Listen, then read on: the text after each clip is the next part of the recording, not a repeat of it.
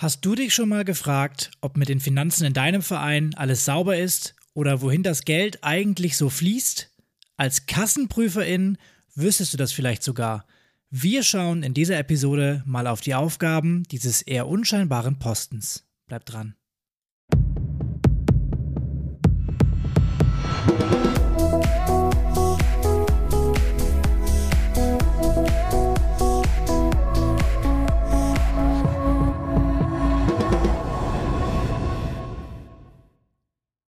Und damit herzlich willkommen zu einer neuen Episode im Vereinstrategen Podcast. Am Mikrofon heute wie immer Pascal und Martin. Wir liefern dir hier regelmäßig spannende Insights aus dem Vereinsleben und machen dich zu einem echten Vereinstrategen. Ja, die heutige Episode ist ein bisschen aus Eigenmotivation entstanden, weil ich seit Sommer selbst Kassenprüfer in meinem Verein bin. Wie ich dazu gekommen bin, naja, ganz klassisch wurde ich auf der Vereinsversammlung bzw. der Jahreshauptversammlung gefragt, wer möchte. Und die Resonanz war, naja, sagen wir, relativ überschaubar. Von daher habe ich mich äh, gemeldet. Und ähm, ja, so ein Kassenprüfer wird turnusmäßig ausgeschrieben und es braucht schließlich jemanden, der einspringt. Äh, und dieser jemand war halt dann ich. Und in der Vorbereitung meiner ersten Kassenprüfung habe ich dann schnell nochmal nachgeschaut, was das jetzt für mich eigentlich genau bedeutet und für was ich mich da gemeldet habe. Natürlich weiß ich so grob, was die Aufgaben sind und dass es auch ein wichtiges Amt im Verein ist. Man schaut sich ja schließlich die Bücher an und soll kontrollieren, ob der Vorstand ordnungsgemäß mit den Mitteln des Vereins umgegangen ist. Und trotzdem hat es nicht geschadet, einmal im Vorfeld der Kassenprüfung eine kleine Recherche zu machen und sich die Aufgaben genau anzuschauen. Und diese Ergebnisse teilen wir natürlich gerne mit dir und ich kann dir später auch mal vom Ablauf meiner ersten Kassenprüfung berichten. Aber bevor du jetzt in Panik verfällst und denkst, oh, Kassenprüfung, das kenne ich gar nicht bei uns im Verein. Also eine Kassenprüfung ist grundsätzlich im Verein nicht vorgeschrieben. Es gibt im bürgerlichen Gesetzbuch keine gesetzliche Verpflichtung schließlich dazu. Allerdings ist es natürlich empfehlenswert, in der Satzung Regelung auch zur Kassenprüfung aufzunehmen. Und das ist ja auch in den meisten Vereinen so. Deswegen, also wenn du das nicht hast, es ist selten, aber es ist nicht unüblich, also es ist nicht total unüblich. Die Kassenprüfung grundsätzlich dient aber dazu, dass man nämlich die Mittelverwendung im Verein nachvollziehen kann und erhöht damit auch ein bisschen die Transparenz zwischen dem Vorstand und den Mitgliedern. Ihr schaut dem Vorstand sozusagen auf die Finger und dürft Unterlagen einsehen, die die normalen Mitglieder, also die, die sich da jetzt nicht engagieren, sonst nicht einsehen können. Und damit sollte auch klar sein, dass niemand aus dem Vorstand Kassenprüfer werden sollte. Das widerspricht nämlich den Grundgedanken einer Kassenprüfung. Weil dann sind die Leute schließlich, äh, die die Kontobewegung erzeugen, auch diejenigen, die die Konto Kontobewegung kontrollieren sollen. Und das wäre total sinnlos. Als Kassenprüfer darf man dann auch äh, sich nicht nur die Kasse anschauen, sondern auch andere Unterlagen, wie zum Beispiel Verträge des Vereins, ähm, wo der Verein halt entsprechende Verpflichtung eingegangen ist. Als Kassenprüfer bzw. Kassenprüferin ist man also ein wichtiges Kontrollgremium für die gesamte Mitgliedschaft. Daraus ergibt sich dann aber auch die Pflicht des Kassenprüfenden, den Mitgliedern einen Bericht vorzulegen und vor allem über die Unregelmäßigkeiten zu informieren, die aufgefallen sind. In den meisten Fällen ist die Buchhaltung natürlich so gut und sorgfältig, dass der Kassenprüfer nichts zu beanstanden hat. Dann lass uns doch noch mal etwas detaillierter über die Aufgaben bei der Kassenprüfung sprechen. Und keine Sorge, wir versuchen dich nicht zu langweilen.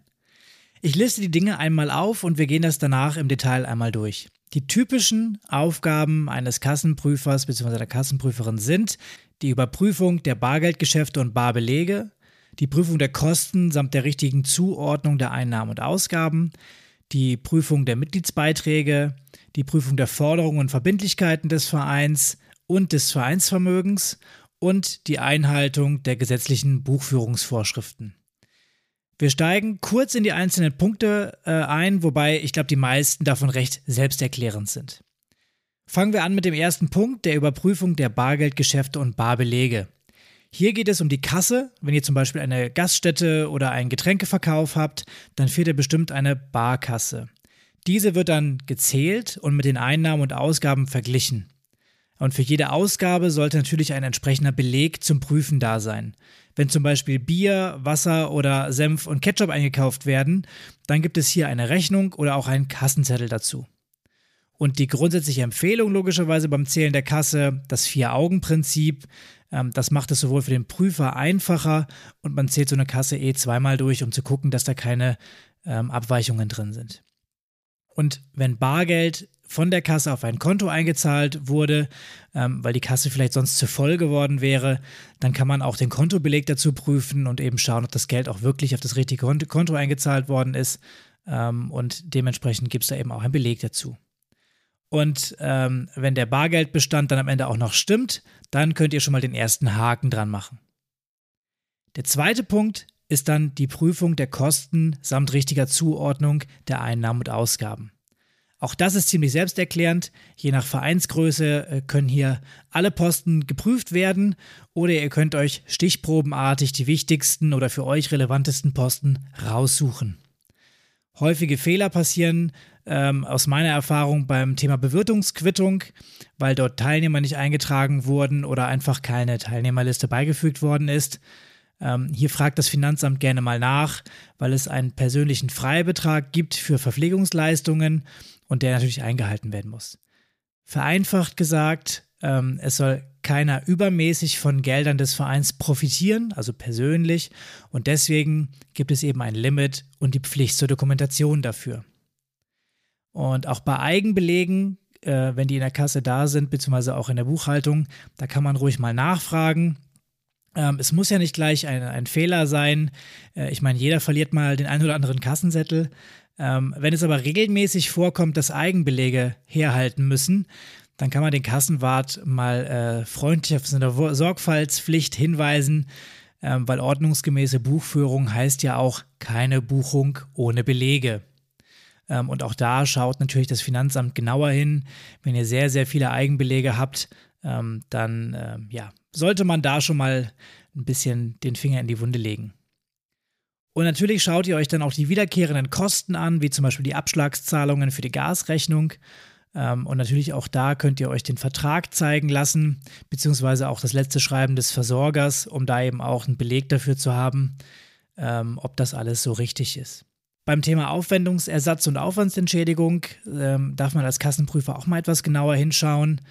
Ähm, in den meisten Satzungen ist das natürlich verankert, aber eben nicht in allen. Und von daher macht das schon Sinn, sich auch schlau zu machen im Vorfeld, ähm, was die Satzung eigentlich hergibt. Und ähm, bei Zahlungen an den Vorstand kann man dann auch mal genau schauen, ob das alles gut abgerechnet worden ist. Und wenn die Zahlungen eben berechtigt sind und es eine Grundlage dafür gibt, dann ist natürlich alles bestens. Äh, und ihr könnt da auch gedanklich einen Haken dran machen.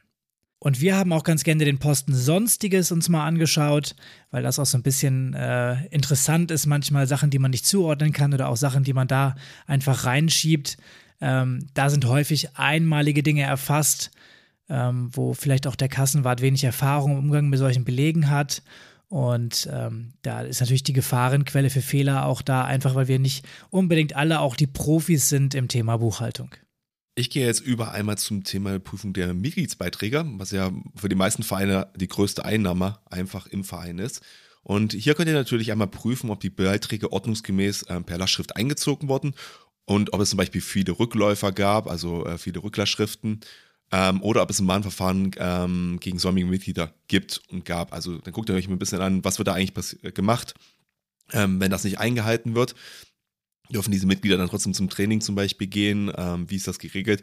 Oder findet ihr einen Fehler äh, in der Anlage der IBANs oder der Änderung der IBANs und deswegen habt ihr so viele Rückläufer? Das sind so Sachen, die können einem da auffallen. Und was man natürlich aber an der Stelle auch machen sollte, weil ihr werdet euch ja nicht jede einzelne Rechnung angucken wollen für jedes Mitglied, macht ja auch überhaupt keinen Sinn, kann man einfach mal analytisch reingehen und schauen, ob denn die Mitgliederzahlen auch zu den eingezogenen Geldern überhaupt passen. Also was meine ich damit? Wenn ihr wisst, dass ein Mitglied im Jahr 100 Euro zahlt und ihr wisst, ihr habt 100 Mitglieder, dann solltet ihr möglichst so um die 10.000 Euro am Ende auch an Mitgliedseinnahmen haben. Wenn da nur 5.000 oder 8.000 Euro stehen, würde ich zumindest mal nachschauen, woran das liegen könnte. Dann kommen wir noch zum Prüfung der Forderungen der Verbindlichkeiten eines Vereins. Also das ist eigentlich recht selbsterklärend. Verbindlichkeiten sind halt immer offene Posten, ähm, welche noch nicht gezahlt wurden, aber wo es halt schon Rechnungen gibt, die einfach vorliegen, ähm, weil sie zum Beispiel eine längere Zahlungsfrist haben oder zum Beispiel in Raten gezahlt werden. Das sind alles so Möglichkeiten. Und dann gibt es natürlich auch noch diese Vorauszahlung, also Zahlungen, ähm, wo dem Kassenwart einfach noch keine Rechnung vorliegt, aber wo es schon aus irgendwelchen Gründen ähm, die Notwendigkeit gab, gab vorher äh, etwas zu zahlen. Das können zum Beispiel E-Mails sein oder ein Vorauszahlungsbeleg. Das lässt ihr euch dann einfach mal zeigen. Was natürlich auch zur Verbindlichkeit gehört, ist ähm, ein Bankdarlehen. Also ich nehme eine Verbindlichkeit auf um ein Vereinsheim an die, äh, zum Beispiel zu sanieren, dann geht das ja meistens über mehrere Jahre. Da muss man sich einmal gucken, passen denn zum Beispiel die Zinszahlungen dann dazu, passen meine offenen Verbindlichkeiten, ist alles gezahlt oder nicht. Forderungen dagegen können zum Beispiel entstehen, wenn Mitglieder noch keinen Betrag für das laufende Geschäftsjahr bezahlt haben oder zum Beispiel ein Sponsor eine Rate noch schuldig ist. Hier sollte man aber auf jeden Fall auch ein bisschen immer auf das Alter der Schulden auch schauen.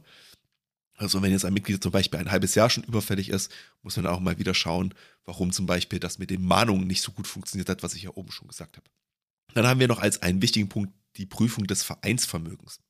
Und hier kann man sich halt einmal die Kasse- und die Bankbelege beziehungsweise auch die Kontoauszüge einfach zeigen lassen. Die belegen, wie viel Geld an einem bestimmten Stichtag, also dem Ende eures Geschäftsjahres, was meistens der 31.12. ist, auf dem Konto war. Damit sichert ihr euch auch ab, dass der Verein zum Beispiel nicht insolvent geht oder auch nicht überschuldet ist.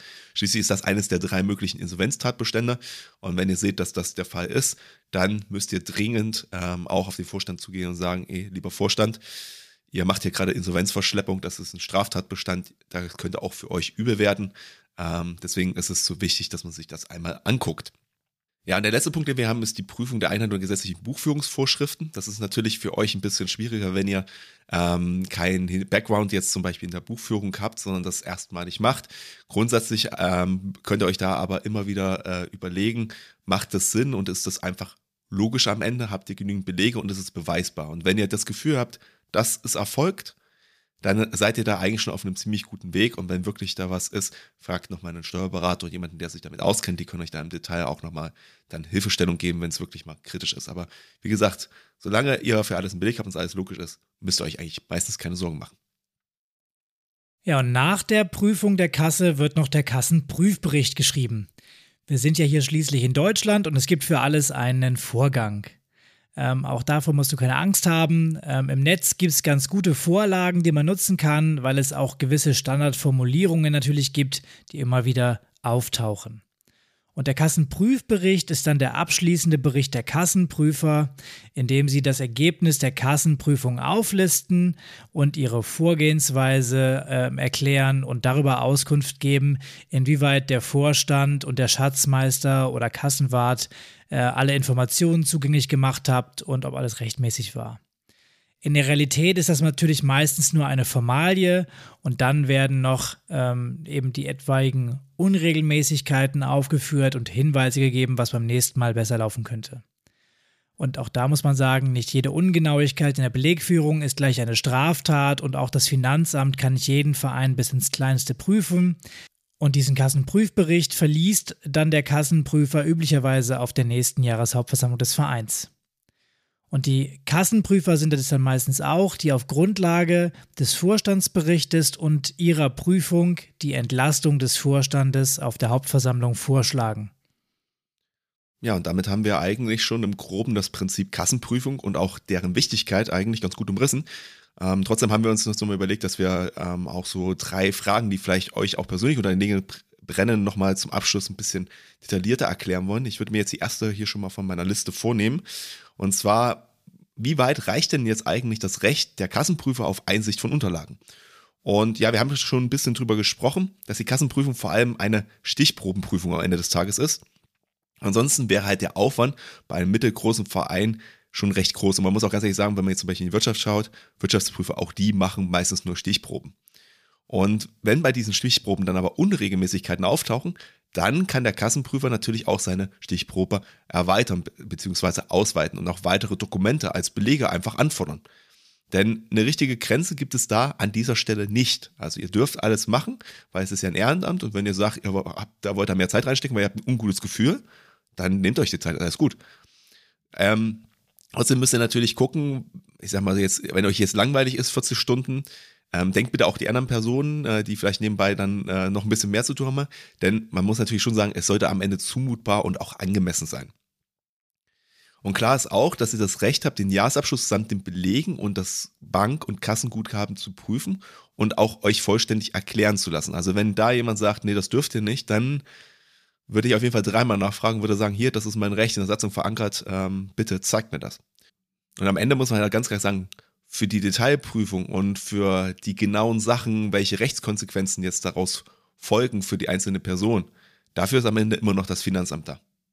Dann habe ich die zweite Frage, auch die ist sicherlich wichtig, und zwar hafte ich als ehrenamtlicher Kassenprüfer für Fehler in der Buchhaltung, die mir nicht aufgefallen sind. Und hier kann ich entwarnen, als ehrenamtlicher Kassenprüfer haftet ihr nur bei Vorsatz oder grober Fahrlässigkeit. Und ansonsten habt ihr einen Freistellungsanspruch. Dieses Prinzip kennst du vielleicht auch schon von anderen Ämtern im Verein, die du ehrenamtlich ausübst.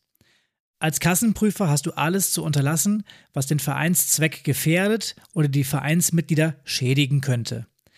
Du musst die Mitgliederversammlung über wichtige Umstände aufklären und sie vor besonderen Risiken warnen. Das haben wir ja eben auch schon durchgesprochen. Und wenn dir nur ein Fehler unterläuft, dann haftest du streng genommen natürlich schon für die Konsequenzen. Ähm, da gibt es eine Rechtsprechung pro Ehrenamt, die besagt, dass dem ehrenamtlich tätigen Kassenprüfer ein sogenannter Freistellungsanspruch gegenüber seinem Verein zusteht. Der Kassenprüfer darf also nicht mit dem vollen Risiko der ausgeübten Tätigkeit belastet werden. Etwas anderes gilt nur, wenn du in Schädigungsabsicht gehandelt hast oder eben grob fahrlässig alle Grundsätze, ähm, die wir gerade eben beschrieben haben, missachtet hast. Davon sollten wir aber logischerweise jetzt mal nicht ausgehen. Ähm, sollte das nicht gegeben sein, dann haftest du auch als Kassenprüfer nicht für Fehler in der Buchführung. So, die letzte Frage auf meiner Liste. Kann man die Kassenprüfung denn auch auslagern? Ja, klar kann man das machen. Wir haben zum Beispiel bei unserem neu aufgesetzten Verein Erlebnis statt Ergebnis es so gemacht, ähm, dass wir die Kassenprüfung an einen Steuerberater ausgelagert haben. Ähm, und da muss man natürlich sagen, die haben eine ganz andere Expertise als die meisten Laien, die dieses Amt begleiten. Und damit geht dann halt auch eine Veränderung der Haftung einfach einher. Dem Steuerberater traut das Gesetz nämlich deutlich mehr zu, weil er hat ja eine Fachausbildung und er wird ja auch mit Geld für seine Leistung extra entlohnt. Also sollte hier ein Fehler unterlaufen, der nicht korrigiert wird, so haftet ähm, der externe Kassenprüfer dafür, also der Steuerberater. So, zum Abschluss hätte ich jetzt aber trotzdem noch eine vierte Frage. Und zwar, äh, Pascal, wie war's denn nun eigentlich? Ähm, du bist ja jetzt ähm, mit deiner ersten Kassenprüfung, glaube ich, Anfang Januar durch. Wie war's denn so? Äh, gut gelaufen? Ja, äh, genau, das ist jetzt der, der Praxistest gewesen. Ich habe natürlich meine Recherche gemacht und ähm, bei uns im Verein, äh, vielleicht zum Kontext, gibt es zwei Kassenprüfer, die gewählt sind. Äh, und jetzt haben wir viel über Theorie gesprochen. Ich gehe mal in die Praxis rein. Da seht ihr, dass das gar nicht so dramatisch dann auch ist. Wir haben uns ähm, dann abends getroffen beim äh, Kassenwart und der hat uns erstmal einen fetten Ordner auf den Tisch geknallt. Ähm, aber ja, wie man es halt im Verein kennt, es war eine nette Atmosphäre. Wir haben äh, ein Kaltgetränk hingestellt bekommen äh, und haben dann eben zusammen auch die Belege zu den Ein- und Auszahlungen angeschaut. Wir haben bei uns vor allem die mittleren und größeren Beträge im Blick gehabt.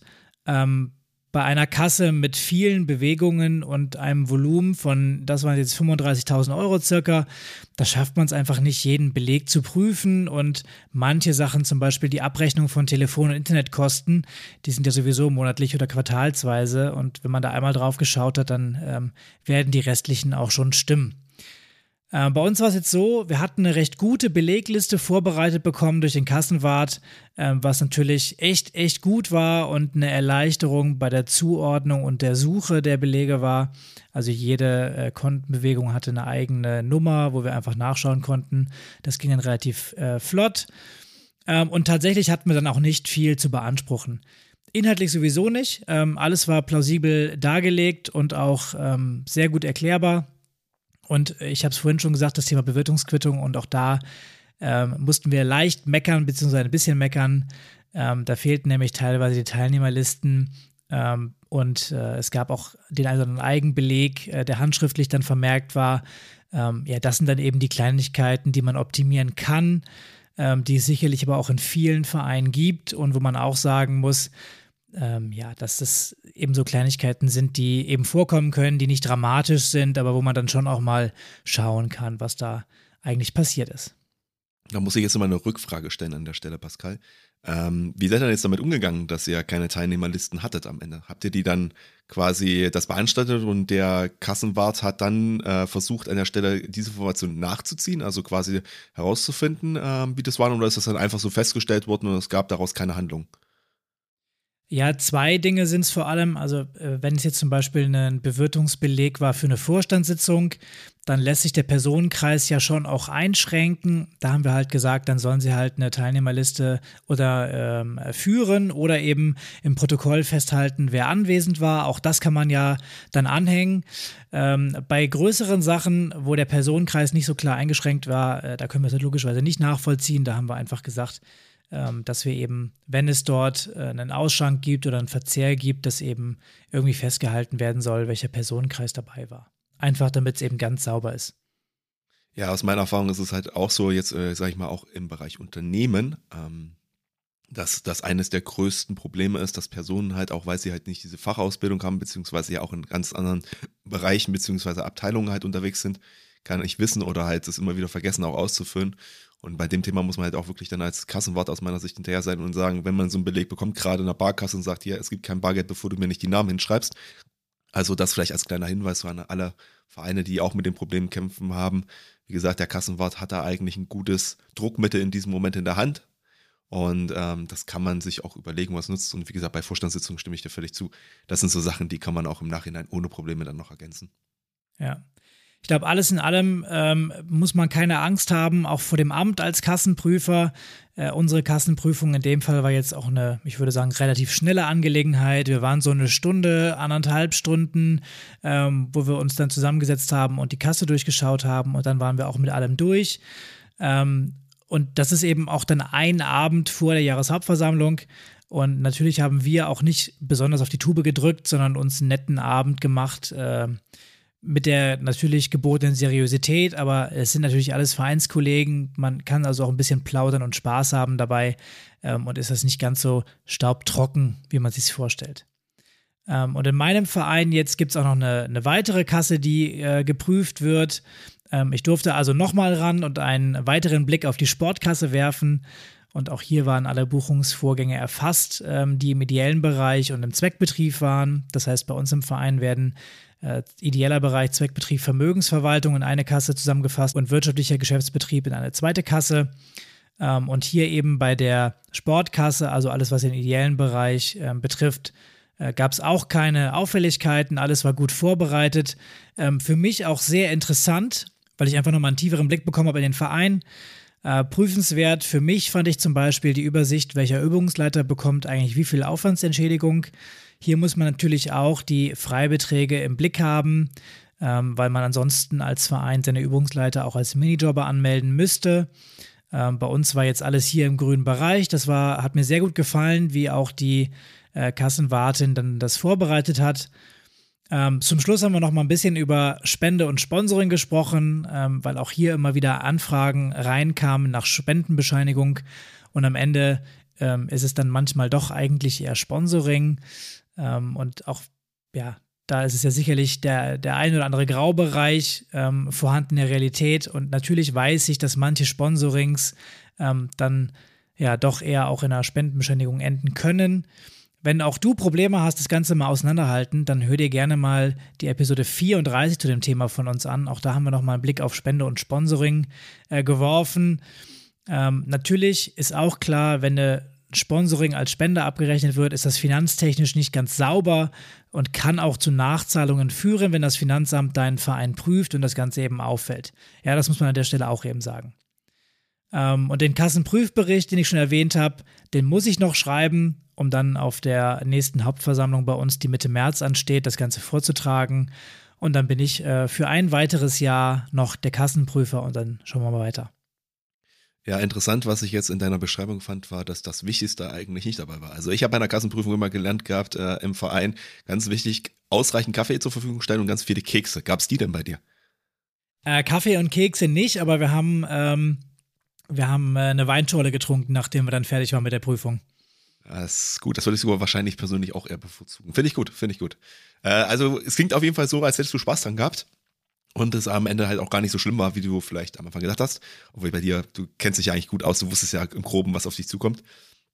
Und jetzt sage ich mal an alle Vereine draußen, wenn bei dir demnächst auch ein Kassenprüfer gesucht wird, ähm, dann darfst du dich natürlich auch gerne melden ähm, dafür in deinem Verein, denn der Aufwand, wie du siehst, ist überschaubar und du bekommst halt einen super Blick auch hinter die Kulissen und weißt eigentlich, was abgeht. Und man muss schon sagen, das ist Sehr, sehr interessant an manchen Stellen.